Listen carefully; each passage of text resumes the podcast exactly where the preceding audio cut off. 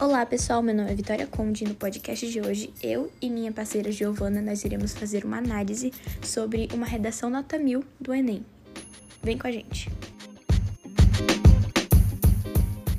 Olá, meu nome é Giovana e neste podcast vamos falar sobre uma redação nota mil e antes disso, vamos relembrar alguns pontos estruturais que precisam ficar evidentes já na primeira leitura de uma redação nota mil.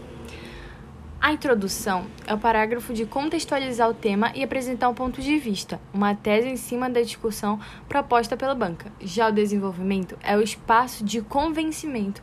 Nele, o aluno precisa apresentar ideias e fundamentá-las com o objetivo de mostrar a relevância de sua tese nessa discussão. A conclusão precisa retomar a tese, parafraseando a abordagem mostrada na introdução e apresentar propostas de intervenção detalhadas e que tentem solucionar cada um dos pontos apresentados no desenvolvimento. Agora, a redação escolhida foi a publicidade infantil em questão no Brasil, foi do Enem de 2014. O verdadeiro preço de um brinquedo. Vou ler uma parte da redação e logo em seguida vou fazer um comentário.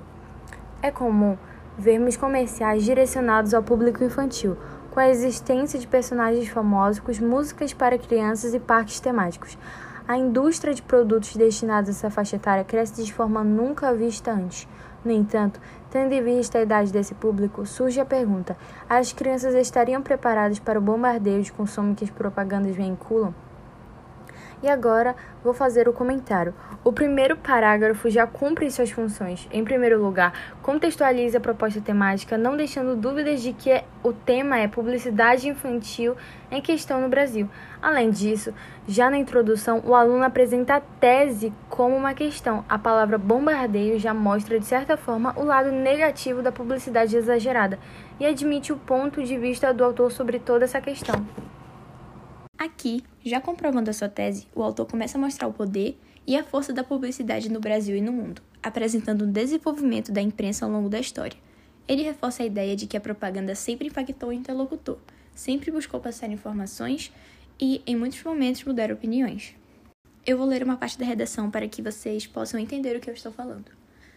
É, o problema surge quando tal discurso é direcionado ao público infantil. Comerciais para essa faixa etária seguem um certo padrão, enfeitados por músicas temáticas, as cenas mostram crianças, em grupo, utilizando o produto em questão. Tal manobra de marketing acaba transmitindo a mensagem de que a aceitação em seu grupo de amigos está condicionada ao fato dela possuir ou não os mesmos brinquedos que os seus colegas. Uma estratégia como essa gera um ciclo interminável de consumo que abusa da pouca capacidade de discernimento infantil.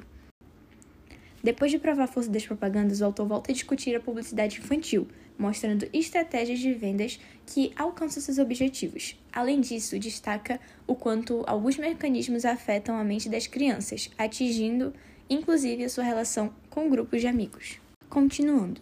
Fica clara, portanto, a necessidade de uma ampliação da legislação atual a fim de limitar, como já acontece em países como Canadá e Noruega, a propaganda para esse público, visando a proibição de técnicas abusivas e inadequadas. Além disso, é preciso focar na conscientização dessa faixa etária em escolas, com professores que abordem esse assunto de forma compreensível e responsável. Só assim construiremos um sistema que, ao mesmo tempo, consiga vender seus produtos sem obter vantagem abusiva da ingenuidade infantil.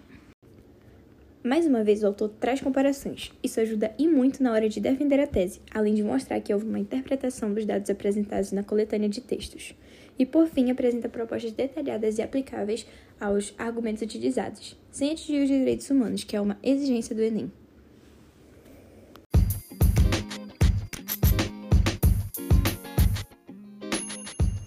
Então é isso, pessoal. É, espero que nós possamos ter ajudado vocês de alguma forma. E estudem, fiquem de olho no Enem.